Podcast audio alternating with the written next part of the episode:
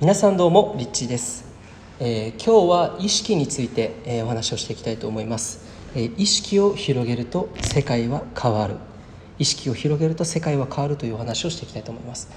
えまあ、ここ最近ですねすごいたくさんシンクロニシティが起きたりとか、え天使の、シンクロがたくさん起きてますっていうふうにですね DM でもたくさん届いていて昨日なんか面白かったのが運転をしていたら目の前の車が8888でしかも窓には天使の羽が6個ぐらいついている車が走っていた、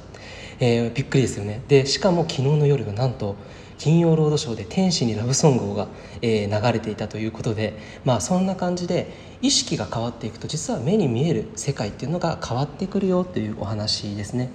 えー僕が数年前にですねバシャールに、え会いに行ったんですね。ロサンゼルスで公開収録に参加させていただいてでその日にワクワクしながら前日の夜を迎えて、えーベッドの中で、えー明日どんな日になるんだろうなというふうに胸を高鳴らしてですね布団に入ったらですね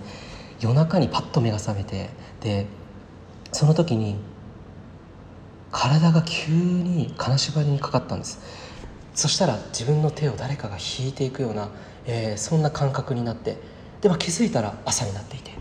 で今のは一体何だったんだろうなと思って、えーその日バシャールの公開セッションでよしこのことについてちょっと聞いてみようと思って、まあ、手を挙げてですね50名ほどの中で、えー質問させていただきました。バシャールさんこの、えー自分の昨日の夜体験した宇宙存在との遭遇みたいなものっていうのはこれは一体なぜ起きるんですかって聞いたんです。そしたらバシャールが答えたのはそれはあなたの意識が今まで見ていた意識から広がってきている証拠ですよっていうふうにこう教えてくれたんですね。つまりどういうことかっていうと自分がいつも見ていた景色自分のいつもいる場所、えーその領域からさらに意識っていうものが拡大して今まで見てきてなかった領域まで自分の意識が、えー広がっている。もしかしたらそれは気づいていないかもしれませんが、えー自分のその意識っていうのが実際に拡張拡大しているからそういった外部との接触要はその次元でいうと僕たちが生きているこの3次元。で3次元よりも上の例えば宇宙存在がコンタクトをしに来ることができる。っていうふうに、まあ、バシャルは言ってたんです。ででも一応やっぱり怖かったんですよ。やっぱり宇宙人って言っても嫌な宇宙人悪い宇宙人、えーよく言われるじゃないですか。だからそのことにも、まあ、一応聞いてみたら、まあ、それは、えエネルギーで見たら、まあ、大丈夫な宇宙人だったよということで、えーとても安全で光の存在っていうふうに言ってくれたのでその時にほっとしたのを今でも覚えてるんですけど、えーそんな感じでですね今日はまあ意識についてお話をしているんですが皆さんにおいても日常生活でじゃあ意識を広げていくと本当に、えーいつも見ている世界が全く違う景色になったりするんです。これ本当に不思議ですね、えーどこに意識を向けているのかによって同じ出来事であっても体験というものは全く変わってくるんです。同じ景色でも同じ出来事でも美しいと思う人もいれば楽しくないなっていうふうに思う人もいる。なんかつまんないなって思う人もいればワクワクするなって思う人もいる。でこれはどういうことかっていうと起きできて起きている出来事、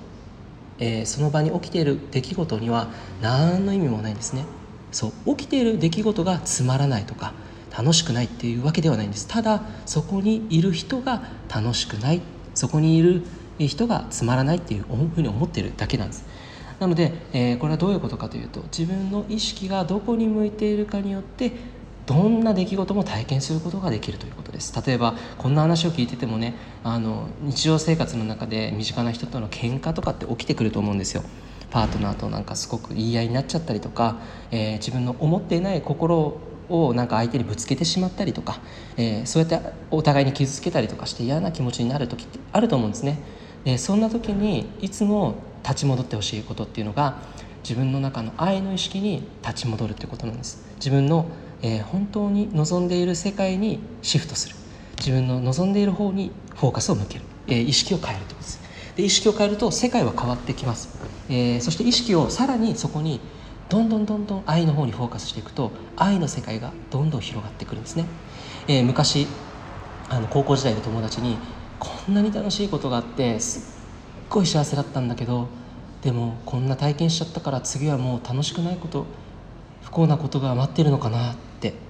えーせっかく楽しいことが起きてるはずなのにその人は未来の不安についてすごく相談してきたんです。で僕はその時にいやいやいや違うよと、えー、本当に自分の中のワクワク自分の中の幸せだなっていうエネルギーがそこにある時必ずその意識にフォーカスし続ければどんどんどんどんそのエネルギーっていうのは膨らんできてそこにエネルギーが流れていくのでその世界っていうのはどんどんどんどん続いていくよっていうお話をしたんですねもちろんその、えー、まあ、日常生活でねいろんな浮き沈みっていうのはあると思うんですけどでもやっぱりそこにどこに意識を向けるかによって、えー、辛いっていう出来事に変わったりとかなんかもうやりたくないなっていうふうに思ったりとかなんか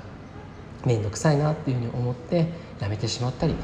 えー、そんなふうにですね、えー、自分の意識っていうのが世界に反映されているということをですね今日は、えー、お伝えしたいなというふうに思います、えいかがだったでしょうか？自分の意識ぜひですね、え広げてそして自分の意識をどこに向けるのかっていうのがそれで重要になってきます。愛の世界の意識を向けるのか。ワクワクする方に意識を向けていく、えそれとも恐れなのか憎しみなのか。どこに意識を向けたいのかぜひですねこれを毎朝起きた時に今日は私の意識はここに向けていこう。今日は愛の世界にどんどん向けていこう。そんな風に自分自身とつながりながら、え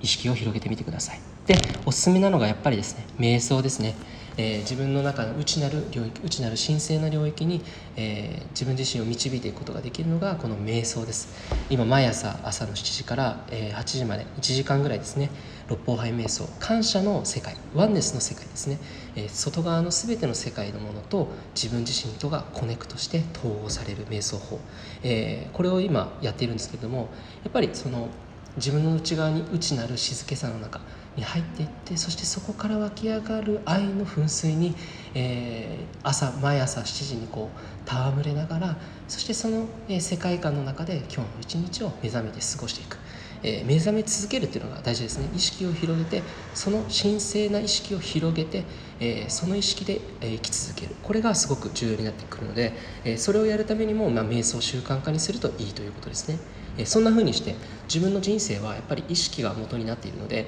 意識をどこに向けるのかであなたの人生が幸せにも不幸にもなるわけです。まあ、それ全て捉えているのは自分自身なんですけどね、えー、そんな感じで、えー、ぜひですね自分の意識に着目してみてください。どんな世界がこれから待ってくるのかぜひワクワクしてみてください。ということでリッチーでした。